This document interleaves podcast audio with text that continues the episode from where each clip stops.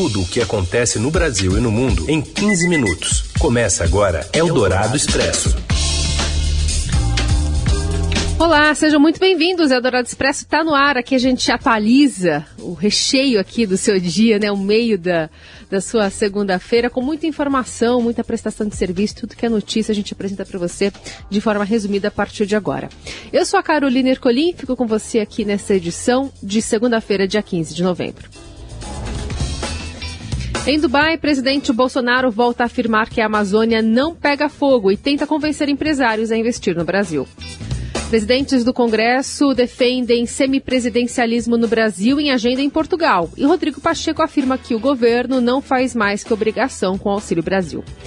E mais, os programas de auxílio social usados para puxar voto e a nova lei que obriga síndicos a meter a colher em brigas de marido e mulher em São Paulo.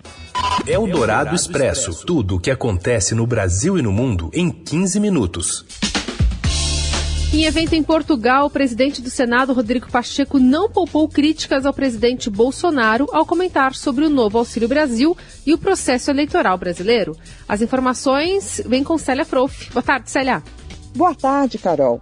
Acostumado a falar pouco e a medir bem suas palavras, o presidente do Senado, Rodrigo Pacheco, deixou sua mineirice de lado hoje em evento em Portugal.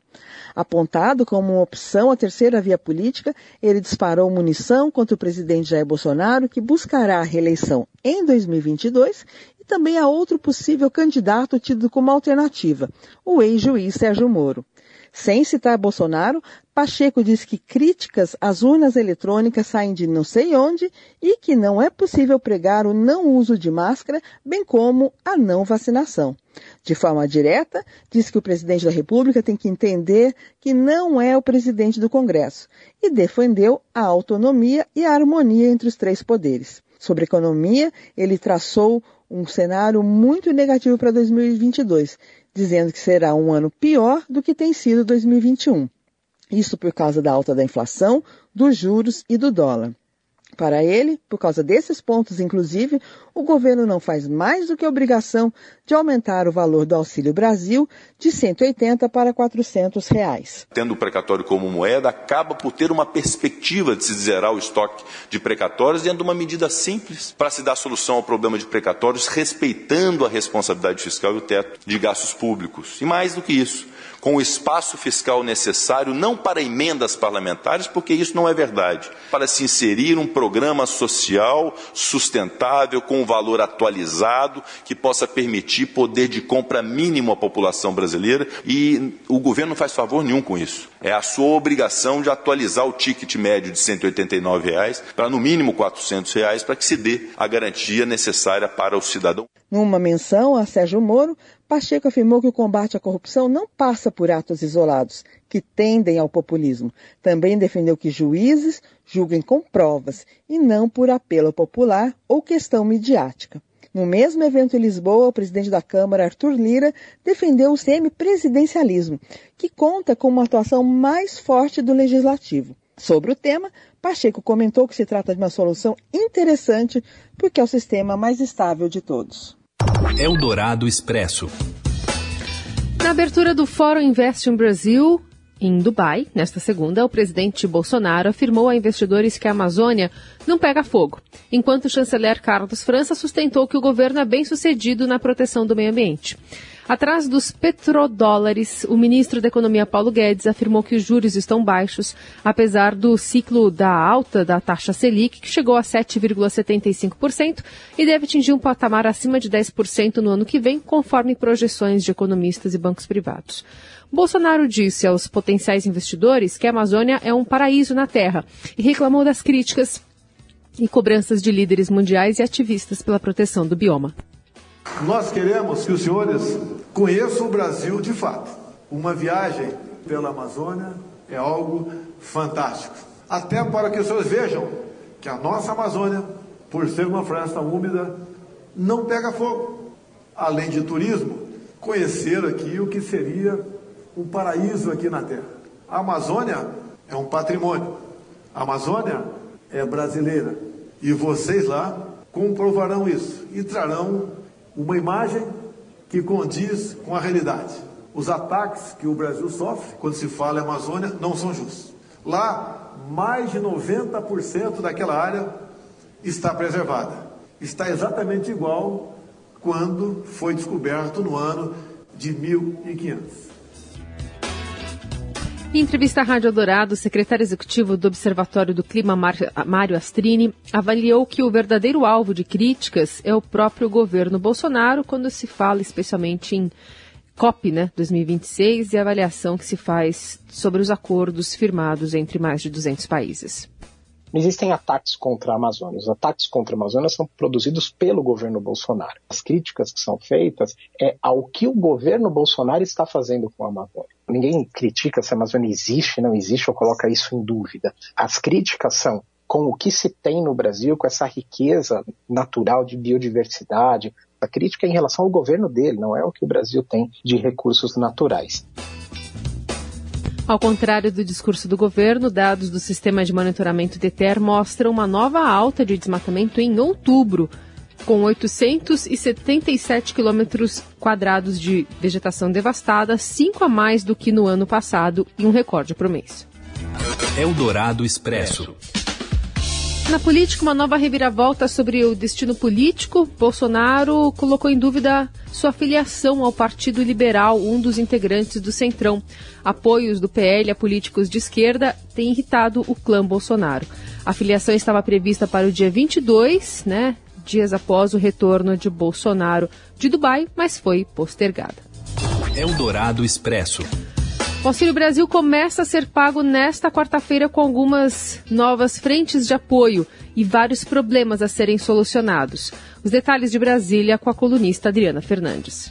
Com o fim do Bolsa Família, o Auxílio Brasil, o novo programa social do governo Jair Bolsonaro, vai começar capenga em meio às filas que se formam em todo o país nos Centros de Referência de Assistência Social, os chamados CRAS o pagamento inicial começa no dia 17, portanto, esta semana, e o governo fará o primeiro pagamento com o um valor médio de R$ 217,18 para as famílias que já recebiam o Bolsa Família antes do auxílio emergencial que terminou em outubro. Em dezembro, se a proposta de emenda constitucional dos precatórios for aprovada pelo Congresso, o governo pagará um complemento que garantirá a cada família até dezembro de 2022 o recebimento de pelo menos 400 reais mensais. Quem já está na folha de pagamento de novembro do Auxílio Brasil receberá o um novo valor de forma retroativa.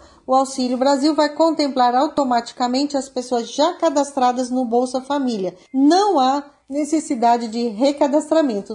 São vários benefícios dentro do programa e os valores já foram divulgados pelo governo. O Auxílio Brasil vai ter, por exemplo, um benefício conhecido né, como Vale Creche. Ele é, será de 300 reais para financiar os cuidados das crianças em tempo integral de 0 a 48 meses, cujos responsáveis não encontram vagas em creches. Ele foi batizado oficialmente de benefício Auxílio Criança Cidadã. Eldorado Expresso. E auxílios contra a pobreza se espalham pelo país e viram plataforma eleitoral entre os presidenciáveis e governadores. Mais informações com a colunista da Rádio Dourado, Adriana Ferraz. Boa tarde, Adri. Olá, boa tarde para todo mundo. Olha, o Estadão hoje publicou um levantamento que prova o que a gente já percebia no dia a dia. Desde o ano passado, com o avanço da pandemia de Covid-19, uma série de auxílios contra a pobreza, auxílios financeiros, se espalharam pelo país e viraram plataforma eleitoral. Com a intenção de combater a miséria e atender públicos específicos, as medidas foram compartilhadas por governadores de todos os espectros políticos.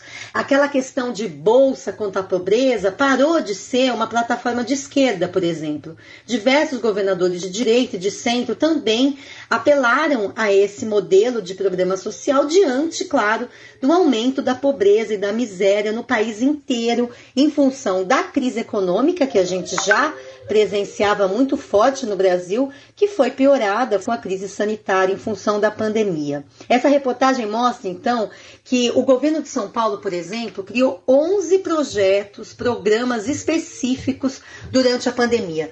Programas, por exemplo, que auxiliam famílias mais vulneráveis, mas que também tem a intenção, por exemplo, de manter um aluno do ensino médio na escola, porque depois da retomada das escolas, a aula presencial, se percebeu que muitos estudantes não voltaram. Então, esse auxílio é uma forma de apoiar a volta desses estudantes, incentivar a volta desses estudantes.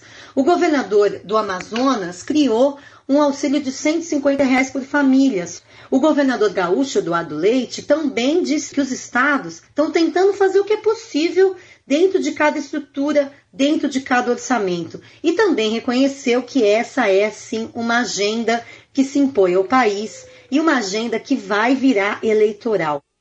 Eldorado Expresso. A lei que entra em vigor nesta segunda-feira coloca uma pá de cal na expressão em briga de marido e mulher ninguém mete a colher. Isso porque síndicos que atuam no estado de São Paulo serão obrigados a comunicar aos órgãos de segurança os casos de violência doméstica ou familiar que ocorram em seus condomínios, sejam eles residenciais ou comerciais. Eles precisam fazer essa comunicação durante a ocorrência ou em até 24 horas após a sua ciência, levando à polícia o máximo de informações para a identificação da vítima e do agressor. A nova lei obriga ainda os condomínios a fixarem comunicados divulgando essas diretrizes e incentivando os moradores a notificarem a administração quando tomarem conhecimento de casos. O texto frisa que não é necessário ter certeza de que está acontecendo um episódio de violência doméstica doméstica para que a polícia seja acionada. Uma suspeita é suficiente para evitar uma comunicação por telefone ou aplicativo às delegacias especializadas ou órgãos de segurança. Você ouve Eldorado Expresso. De volta com o Eldorado Expresso, as notícias quentinhas na hora do seu almoço. A população da Áustria que não se vacinou contra a Covid terá de obedecer a um confinamento a partir de hoje. O lockdown apenas para não vacinados foi anunciado pelo chanceler austríaco Alexander Schallenberg. A medida afeta cerca de 2 milhões de pessoas em um país de quase 9 milhões de habitantes e as restrições mais rígidas devem se estender por pelo menos 10 dias. Além dos não imunizados, o confinamento vale também para quem se contaminou recentemente com a Covid. Estas só poderão deixar as suas casas para atividades essenciais, como fazer compras, ir a consultas médicas e se exercitar. Neste sábado, a Áustria registrou mais de 13 mil novos casos da Covid-19, o maior número desde o início da pandemia. A avaliação do governo é que esta quarta onda a mais violenta até agora, é resultado da variante Delta e dos baixos índices de vacinação. Muitos austríacos são céticos em relação à imunização. Eldorado Expresso. Ministros do governo Bolsonaro, família do presidente e seus aliados já receberam 115 condecorações militares. De Brasília, André Schauders. A reportagem que a gente publicou ontem no Estadão mostra o quanto as Forças Armadas gostam de homenagear os ministros, os assessores mais próximos e as pessoas da família do presidente Jair Bolsonaro, né? Desde que o presidente chegou ao poder, foram 115 condecorações militares para as pessoas do governo, para os ministros e ex-ministros do gabinete do presidente. Essas homenagens elas são distribuídas, são das três forças né, e do Ministério da Defesa, e elas são atribuídas geralmente a pessoas que têm uma relação próxima com as Forças Armadas. O que chama a atenção é o quanto os ministros estão prestigiados, né, os, os ministros do presidente. A gente fez um ranking assim com os números, né? E aí, por exemplo, o ex-ministro da Justiça, o André Mendonça, ele já recebeu sete honrarias, sete das nove que a gente pesquisou, ele recebeu já. A ministra Damares Alves também, sete. E o ministro da Economia, Paulo Guedes, também já recebeu sete. E aí logo depois vem outros, né? Marcos Pontes com seis, Tarcísio da Infraestrutura com seis também, Tereza Cristina também já foi homenageada seis vezes da Agricultura. Essas homenagens, elas são geralmente decididas, né? Pode ser apontado por uma, um comandante de área, né? Do Exército ou da Marinha ou da Aeronáutica, e aí tem um conselho de cada uma dessas condecorações que aceita ou não os indicados, né? Algumas homenagens a pessoas controversas. Então, por exemplo, o deputado estadual André Siciliano, do PT, presidente da Assembleia do Rio, recebeu uma honraria do Exército, mesmo sendo denunciado né, como protagonista do esquema das rachadinhas. Eldorado Expresso. E a gente agora chama o Robson Morelli para falar mais sobre a conquista do skate feminino, skate street. Fala, Morelli. Olá, amigos! Hoje eu quero falar do skate. Brasil que passa a ser agora um país também dos competidores de skate. O Brasil produz muito bons skatistas e a Pamela Rosa confirmou isso, conquistando o bimundial do skate street lá nos Estados Unidos. Ela ficou em primeiro lugar na somatória dos pontos e sabe quem ficou em segunda? Raíssa Leal. Então, as duas skatistas que estavam nos Jogos Olímpicos de Tóquio, elas disputaram a competição. A Pamela foi campeã e a Raíssa ficou em segundo lugar, mais duas marcas aí importantes para o skate brasileiro. Lembrando que a Pamela, nos Jogos de Tóquio, ela competiu com o tornozelo machucado. Depois da competição, ela até postou fotos do seu tornozelo esquerdo inchado, né? Não dava para ela conseguir fazer todos os movimentos que o skate exige. Neste mundial nos Estados Unidos, ela foi muito bem, ela já era a campeã atual campeã da competição, ganhou em 2019, porque 2020 não teve em função